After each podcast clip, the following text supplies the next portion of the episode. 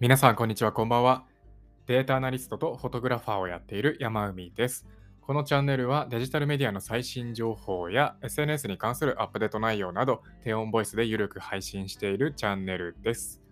さて、今日はですね、Facebook の次なる野望はこんなテーマでお話をしていきたいと思います。Facebook の次なる野望ということで、これはまあまず結論からお話をしようと思うんですけれども、Facebook はメタバース企業になろうとしている。これはもう Facebook の CEO であるマーク・ザッカーバーグが言っていることでもありますね。Facebook はもうもはやこう、まあ、SNS、一 SNS を展開する企業というわけではなくて、もうメタバースをま運営するような企業になっていくっていう発言をしております。で、最近いろいろとニュースになっていますね。Facebook が Horizon だったかな？っていう、まあ、 Horizon Workroom だったかなっていう、なんて説明したらいいのかな？こう、まあ、仮想空間でいろんな人が自分のアバターみたいなのを使って、で、もう会議に参加したりだとかするような、まあ、 Oculus Quest とかとね、こう連携して使うようなものを発表していたりするんですよね、すでに。で、っていうのもあって、マーク・ザッカーバーグが、もう Facebook はこれからメタバース企業を目指していくっていうような発言をしています。次なる野望っていうところで言うと、まあ、Facebook は、そうですね、メタバース企業になるというか、まあ、なろうとしているっていうような感じになるのかなと思います。で、まあ、そもそもですね、メタバース企業とは何かっていうところから今日はお話をしていきたいんですけれども、今回はですね、まあ、まず1つ目にメタバースとは何かっていうところでお話をしていきます。2つ目にですね、Facebook の歴史っていうことで、まあ、創業当初のところから、えー、今までっていうところを振り返ってみてお話をしていきたいなと思います。最後に今回のまとめをお話をして終わりにしようと思います。またあらかじめお伝えしておきますけれども、えー、今回ね、この Facebook の次なる野望はというテーマでお話をするにあたってですね、いろんな Facebook に関するニュース、記事だとか、あとは、まあ、メタバースに関する記事だとかっていうのを参照しております。またですね、Spotify だとか Apple Podcast、まあ、ポッドキャストで配信されているオフトピックさんのポッドキャストだとか、 Off Topic さんの note、記事とかを参考にしている部分がありますので、今回概要欄の方にリンク貼っておきますので、気になる方はそちらの方、ぜひチェックしてみてください。ということでお話をしていきます。まず、まあ、メタバースとは何かっていうところですね。メタバース。聞いたことはあるけど、よくわからないっていう方のためにお話をしておくと、まあ、僕もこれ勉強したばかりで、えー、まだ深い知識っていうのは得られてないんですけれども、これはまあ正直よく分かってないみたいですね、まだ。よく分かってない。説明するって言っておいて、なんだよそれって思われるかもしれないんですけど、でもこれはまあ事実としてそういうまあ状態らしいですね。一部のところでは、例えばこう、例えばですけど、えー、最近、まあ、日本のゲームとかで言うと、集まれ動物の森、あつ森とかって言われているゲームありますよね。あれもまあメタバース、1メタバースなんじゃないのみたいな感じのことも言われたりだとか、まあそのゲーム関連でお話をしておくと、フォートナイト。あの100人がこう戦って最後の1人になるまで戦い続けるっていうようなゲームのフォートナイトだとか、あとはこれもう結構10年ぐらい前のゲームかなんかだと思うんですけど、セカンドライフっていうゲームか何かがあったんですかね。僕知らなかったんですけど、まあ、古くはセカンドライフがメタバースに値するっていうようなことを言っている記事もありました。まあ、今挙げていたものとかって共通してゲームっていうところが挙げられるんですけれども、そのゲームっていう、まあ、いわゆるこう、まあ、ゲームの空間っていう仮想通貨、仮想通貨ってなんだよ、仮想空間の中に自分のアバターを用いて、自分の分身となるアバターを用いて、さもこう現実であるかのような、まあ、感じの雰囲気を味わえるというか、そういった環境に飛び込むことができるっていうようなことが共通して言えるんじゃないかなって思います。集まり、集まり、集まれ動物の森だとか、フォートナイトだとかっていうのはそうなんじゃないのっていうところですね。フォートナイトで言うと、一人になるまで争うっていうようなものだけではなくて、海外のアーティストであるマシュメロさんが、えーライブを開いて、そのライブに、まあ、フォートナイト上でアバターを用いてこう集まったりだとかっていうようなすることっていうようなこともやっていたっていう実績があるぐらいで、まあ、一言で表すんであれば、ゲームっていう仮想空間の中で自分のアバターを用いて何かこと、イベントとかに参加したりだとかっていうことが言わ言えるんじゃないかなっていうのは思います。ただ、これは一部のところが言っているだけであって、えー他にもいろんな記事だとか、まあ、それこそオフトピックさんの方で言われていたのは、正直よくわからない。うん、よくわからないっていう状態らしいですね。メタバースに関しては。ただまあ共通して、これもまあオフトピックさんでも、まあどんな記事でもそうなんですけど、共通して言えていることとしては、フォートナイトとか集まれ動物の森っていうものは紹介として挙げられてるんですよね。なので、まあどうなんだろうな、まとめるとメタバースっていうものに関して言うと、まだよく分かってないもので、これがメタバースだよねってズバリで言い切れるものっていうものは、未だ存在はしないんだけれども、共通して集まれ動物の森だとか、フォートナイトっていう、まあゲーム、ゲームであって、まあ、仮想空間、ゲームっていう、まあ、仮想空間の中で自分のアバターを用いて何かこうイベントに参加したりだとかっていう、その類のものはメタバースに近いものとして言えるのかなっていうところですね。あとは冒頭でお話をした Facebook が今立ち上げを行っている Horizon ワークルームですかね。これがまあメタバースの一つ、まあ、似ているものの一つとしてこれも挙げられるのかなっていうのは思いますね。Facebook が発表している Horizon ワークルームですね。Oculus Quest っていう VR ゴーグルと連携をして、えーまあ、企業の中のバーチャルな仮想空間の中で企業の中のこう会議に参加したりだとかっていうようなことを実装してきている。こんな、まあ、事実がありますね。はい。メタバースっていうものは何回も言いますけれども、まだ正直よく分かっていないものとして挙げられます。はい。で、そうですね、もう少しメタバースについてお話をしておくと、なんかメタバースっていう言葉が初めてこれは使われたものって言ったらいいんですかね。SF の小説のスノークラッシュっていう小説があるみたいで、その中でメタバースっていう言葉が初めてなのかな、使われたみたいなことを言われてますね。で、メタバースのメタっていう言葉はギリシャ語で超えるっていう意味があるみたいですね。で、バースっていうのは例えばこう、まあ、ユニバースとかと同じようで、まあ、宇宙空間みたいな、なんかそんな感じの意味合いがあるんですよね。まあ、なんて言うんだろうな、こう、直訳すると宇宙を超えるみたいな。今、今あるものを超えるみたいな感じで、今あるインターネットインフラ、オンラインのものを超えていって、次の新しいものになっていくっていうような意味合いで使われてるっていういうようなことも言われています。はい。どうですかね？ここまで聞いて分かりましたでしょうか？正直僕はまだよく分かってないです。だって、今、メタこれがメタバースだよねっていうものは、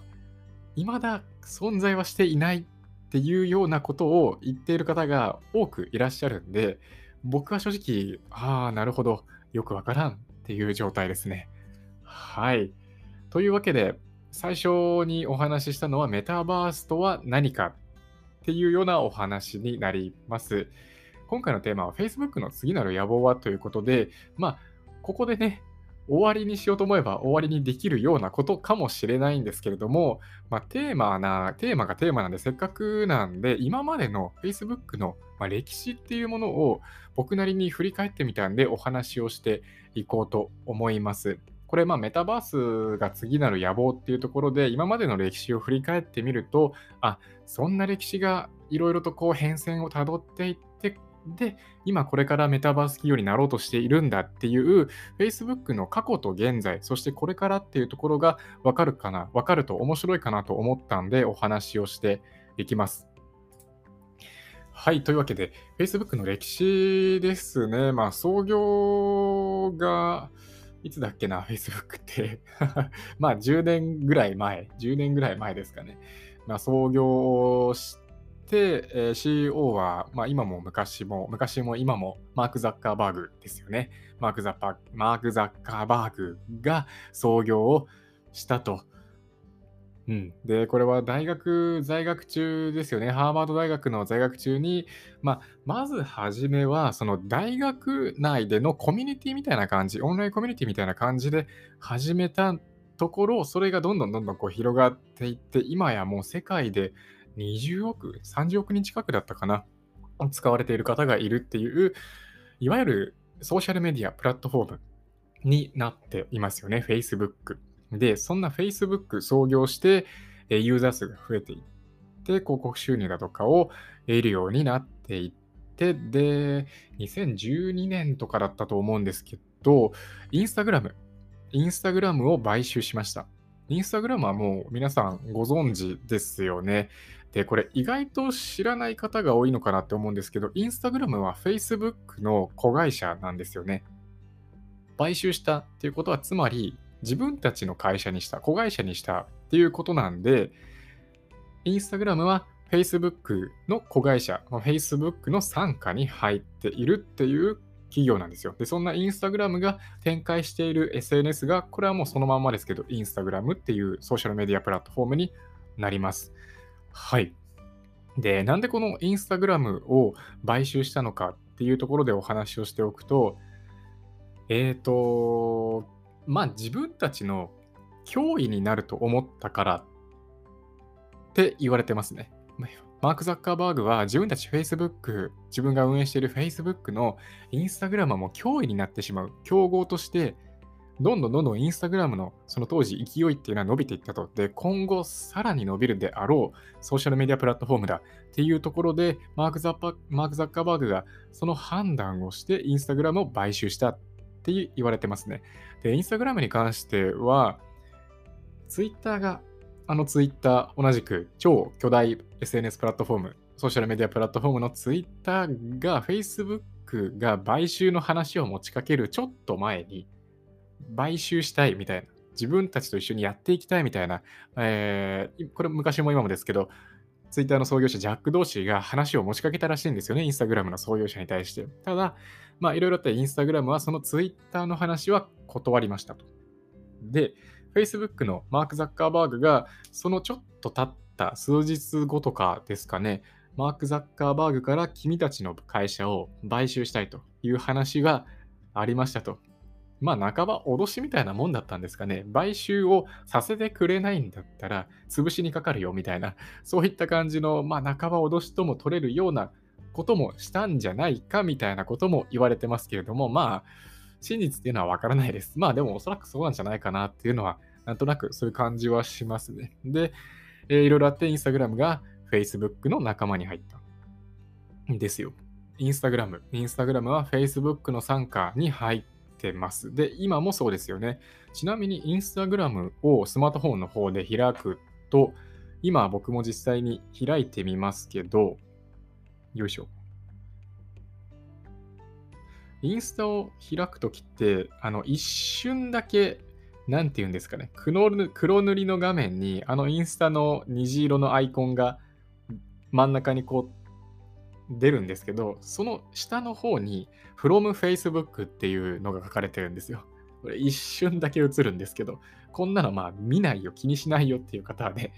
あ大勢いらっしゃると思うんですけど、一瞬だけ今ね、From Facebook っていう言葉が出てくるんですよね。っていうのを見てもらってもまあわかると思うんですけれども、Instagram は Facebook の子会社で SNS を運営しているっていうような状況です。もう、これ今2021年なんで、そろそろ10年ぐらいになるかなっていうところですかね。インスタが Facebook に買収されてから。はい。で、インスタグラムを買収して、より力をつけていった Facebook があるんですよ。で、Instagram は Instagram で、こう、買収されてもなお、まあ、独立性みたいなのを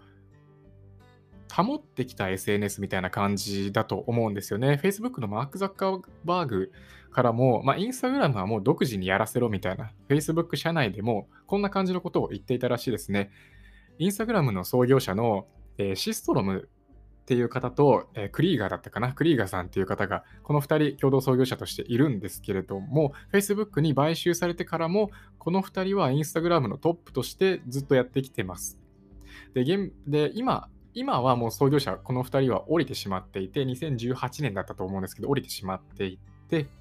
えー、アダム・モッセリっていう方がインスタグラムのトップ代表をやられていますね。で、まあ、2018年、その創業者2人が降りるまで、この創業者、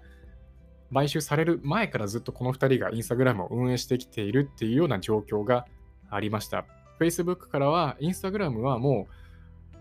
う自分たちの同じ仲間、企業ではあるけれども、もう好きにやらせておけみたいな、そういった感じに、まあ、特別扱いみたいなね、感じの扱いをされていたんじゃないかなって思います。で、この Facebook と Instagram っていう2つの SNS を比べてみたときに、結構違いません？結構違うと思うんですよ。まあ、今は、まあそうだな、Facebook の方もストーリー機能とか展開していたりだとか、よりこう、まあ動画に力を入れてきていたりだとかっていうところで、Facebook もインスタも同じような機能っていうのは実装してるんですけれども、なんだろうな、まあこれは今もそうだと思うんですけど、Facebook は、こう、より大人のコミュニティみたいな、なんかこう、ビジュアルよりも文字みたいな、そういった感じの、なんだろう、雰囲気があると思うんですよね。あとは、まあ、企業が、一企業が自分たちのページを作ったりだとかっていうようなことができる SNS だと思うんですよね。に対して、インスタグラムっていうのは、まあ、文字よりもビジュアル重視。文字よりもビジュアル重視の SNS なんじゃないかなって思いますね。もともとは正方形の写真をアップして、で、人に見てもらうていうところから始まっています。で、インスタグラムがまフィルターの機能を実装したりだとかして、で、いろんな人がこう写真を撮るのが苦手な人でも写真をうまく撮れたかのような、すごい写真がね、撮れたかのような写真っていうのをインスタグラムでアップしたりだとかして、で、人気ができた、まあ、インスタグラム、インスタグラマーの方とかがね、いたりとかしている。インスタグラムは、まあ、どっちかっていうと文字よりもビジュアル重視。Facebook はどっちかっていうと、ビジュアルよりも文字重視の SNS だと思います。ここは決定的に違うようなところかなって思いますね。まあ、もちろん、Facebook でもビジュアルの、まあ、今ではもう本当動画も投稿できたりだとか、当然写真も投稿できると。で、インスタの方でもまキャプションでね、当然文章を書けたりだとか、あとはまあその写真、画像の中で文字を載っけたりだとかっていうことも今結構流行ってるなって思いますね、インスタグラムを見ていると。で、今共通して言えることとしては、ショート動画に力を入れてきていたりだとか、まあ、ストーリーはもう何年か前からやってきている、インスタグラムがやってきていて、で、Facebook も同じように始めたりだとか、共通している機能、同じ機能を実装しているっていうところはありますけれども、なんだろう、その、インスタはもうインスタ、Facebook は Facebook みたいな感じで、やって、今までやってきているっていうようなこともあって、インスタグラムは実は Facebook の子会社なんだっていうことを知らない方っていうのは意外と多いんじゃないかなっていうのは思いますね。で、僕も実際いつだろう？これ知ったの ?1 年ぐらい前。本当にそんな感じですね。はい、意外と知らないインスタグラムは Facebook の参加っていうようなお話をしておきました。で、話を戻していくと、Facebook の歴史ですよね。インスタグラムを買収してから、えー、そこからさらにまあ Facebook の買収っていうのは続いていきますね。大きいところで言うと、WhatsApp だとか、Oculus だとかっていうのを買収してきています。WhatsApp っていうのは、日本ではま LINE を使われている方が、もうめちゃくちゃ多くいて、で、LINE がもう日本のそのメッセージングアプリのなんだろう、覇権を握ってますよね。で、WhatsApp っていうのは LINE と同じようにメッセージングアプリなんですけど、まあ日本では LINE がもう当たり前のように使われてるんで、LINE 以外のメッセージングアプリっていうのは使ってる方はなかなかいないかなって思いますね。WhatsApp に関してはアメリカだとか、あとどこだろう、インドネシアとかその辺で結構使われたんじゃないかなって思いますね。で、Facebook は Facebook メッセンジャーっていうこれもメッセージングアプリがあるんですけれども、WhatsApp も買収して自分たちのものにしているっていう過去がありますね。まあ、これは Instagram の時と同じように自分たちの脅威となりかねないと思ったから買収したっていう見方ができると思いますね。あとは先ほども何回かお話をした Oculus ですよね。 Oculus。VR ゴーグルとかを作っている Oculus。えー、これはまあ、今、Facebook が目指そうとしているもの、メタバース企業ですよね。メタバースの、まあ、先駆けみたいなものとなる Facebook の Horizon Workroom の方でも活躍する Oculus Quest。厳密に言うと Oculus Quest 2かな、今は。っていうものを展開している企業オクラ、 Oculus を買収してきたりだとかっていう過去がありますと。で、いろんな企業を買収してきているんですよね。名だたる企業、インスタグラム、WhatsApp、オキュラスっていうような企業たちを買収してきていますと。で、買収はできなかったんだけれども、買収をしようとしたっていう企業があって、それがスナップチャットっていう、これも SNS ですよね。インスタグラムを買収した後に、スナップチャットがすごい流行り始めたんですよね。で、スナップチャットの特徴としては、よりオンラインでより広くの人に届けるっていうよりも、もっとローカルで仲間内、友達のうちで、えー、ちょっとこうおふざけ動画とか写真とかっていうようなものを送り合うサービスとして、どんどんどんどんその時流行っていったんですよね。で、これはやばい。これはインスタグラムと同じように買収しておかないと自分たちの脅威になってしまうって判断した Facebook CEO マーク・ザッカーバーグが買収の話をスナップチャットに持ちかけました。スナップチャットの創業者に持ちかけました。ただ、スナップチャットはそれを拒否したんですよね。結構これクールなエピソードなんじゃないかなっていうのは思うんですけど、なんかこう、Facebook のあのオンラインメディアの王と言われているようなマーク・ザッカーバーグからまさかね、こんな風に思われている。買収し、買収する、買収できなかったら叩き潰すみたいなことまで言われたと言われてますけど、そこまでね、あの王であるマーク・ザッカーバーグからここまでのことを言われるっていうところで、なんかこう逆に燃えたみたいな感じのこともね、言われていたりするみたいですね。はい。インスタグラムを買収した後に、Facebook はスナップチャットも買収しようとしたんですけれども、スナップチャットの買収はできずじまいでなってますね。まあ、その後ですね、WhatsApp と Oculus を買収してきていて、もう今や Facebook 帝国とまでね、言われるような企業になってますよね。Facebook だけで言うと今 MAU 月間アクティビティユーザーが 20, 20億人は超えてますよね。確か30億人近くとかだったかな。22、30億人ぐらい。ざっくりで言うと。で、インスタが確か10から15億人ぐらいとかって言われてるんじゃないかなって思いますね。で、まあ、この2つで、仮に Facebook が20億、インスタが10億だったとして、この2つを足すとま30億人。で、当然、両方登録して使ってるよっていう方も多くいらっしゃると思いますんで、えー、純粋に世界で30億人の人が使っているかっていうとそうじゃないですけれども、まあでも、すごい数ですよね。Facebook だけでも2、30億人、Instagram だけでも10億人を超えるっていうユーザーが使っているっていうのは、本当にすごい数だなっていうのは思います。で、ちょっと話的にそれるようかもしれないんですけれども、Facebook は今、独占禁止法の独占禁止法にこう違反してるんじゃないかっていうところで、えー、訴訟を起こされているような状況ですよね。連邦取引委員会だったかな。えー、これ過去何年か前、ちょっと前、本当に数年前とかに、一回、まあ、裁判になったことが、裁判まではいかなかったのか、棄却したんだったかな、裁判所が。で、棄却したんだけれども、えー、もう一回ってことで、今まさについこの前ニュースになってたんですけれども、連,、えー、連邦取引委員会の方が独占禁止法に違反してるんじゃないかっていうことで、また Facebook を裁判にかけようとしてるっていうような状況にあるみたいですね。まあ確かに事実として、もう今や30億人、Facebook のサービスを使っているって人はもう20億、30億、ひょっとしたら40億人とかいるんじゃないかっていうぐらいの規模感の企業、プラットフォームになっているっていうところで、確かにまあ力はすごい持ってるっていうのは事実としてありますね。まあこれからその独占禁止法のね、裁判とかが実際に始まってくるのかどうかっていうところで一つ注目しておくべきところなのかなって思いますね。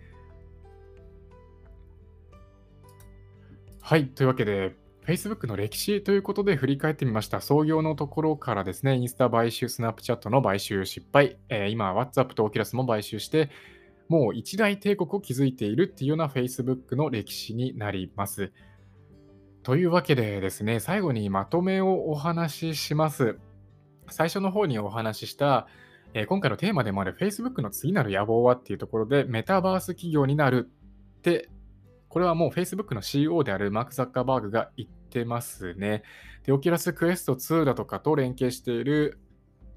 これはもうメタバース、Facebook の中のまメタバースの先駆けになるようなものである、 Horizon Workroom っていうようなサービスの今立ち上げにまさにま取り掛かっているっていうような状況ですよね。そのホライゾンワークルームの中では、自分の分身となるアバターを用いて、そのワークルームの中、まあ、仮想通貨の中で、えー、組織の中、企業の中の会議に参加したりだとか、会議に参加したりだとか、よりこう、現実と仮想通仮想空間をシームレスに行き来できるような、もう、どっちが現実なんだって、もう間違えてしまうぐらいのものっていうようなものを作ろうとしてるんじゃないかなって思いますね。ワークルームの YouTube に動画が上がっていたんで 見たんですけど、すごかったですね。あと、なんか空間オーディオとかを使用して、こうより自然に他の人の声とかが自分の耳に届いてくるっていうような機能も今、立ち上げ、まあ、開発に取り組んでいるっていうような状況らしいですね。これが本格的に始まっていくと、全世界に広がっていって始まっていくと、いやー、すごい楽しみでもある、楽しみでもあるんだけれども、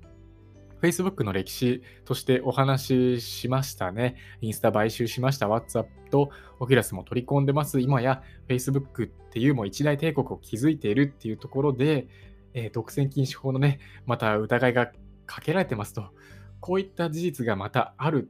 っていうようなことも考えると、楽しみでもあるんだけれども、なんだかちょっとおやおや？っていう感じもしますね。不安とまではいかないんだけれども、まあ、うーん、どうなのかな、Facebook みたいな、っていうようなことは正直思いますね。はい。というわけで今回は Facebook の次なる野望はということでお話をさせていただきました。